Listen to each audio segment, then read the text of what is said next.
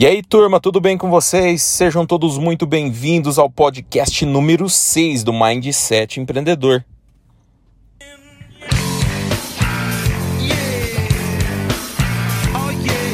Nesse podcast a gente vai estar tá falando sobre os famosíssimos KPIs, ou seja, Key Performance Indicator esses KPIs, nada mais nada menos, são indicadores que você, como gestor, vai definir para acompanhar a evolução das operações, evitando se perder em meio a uma quantidade absurda de relatórios e dados que não levam a lugar nenhum. É por meio dela que você manterá o foco para ir atrás das metas. E trata-se também de uma técnica de gestão que facilita a transmissão da visão e da missão da empresa e dos funcionários, que não estão em cargos elevados. Afinal, ao estabelecer e compartilhar os que vão medir o sucesso de um processo, você deixa claro para toda a equipe o que realmente importa para a administração. Vou te dar um exemplo aqui. Presuma que seu negócio seja assim como a minha empresa, uma empresa de terceirização de mão de obra. Vou te dar o exemplo de três KPIs que a gente acha muito importante nesse negócio. O primeiro poderia ser a quantidade de pessoas faltantes no mês, o chamado absenteísmo. Outra, a quantidade de colaboradores que pedem demissão ou são demitidos ao mês, o famoso turnover.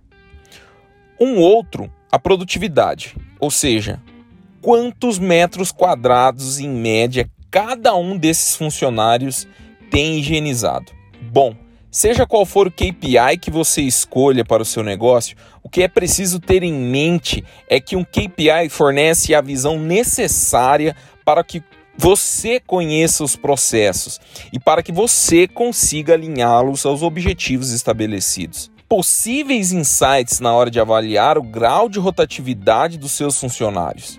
Disso tudo que a gente está falando, você pode tirar insights valiosos para poder avaliar a rotatividade de seus funcionários, por exemplo.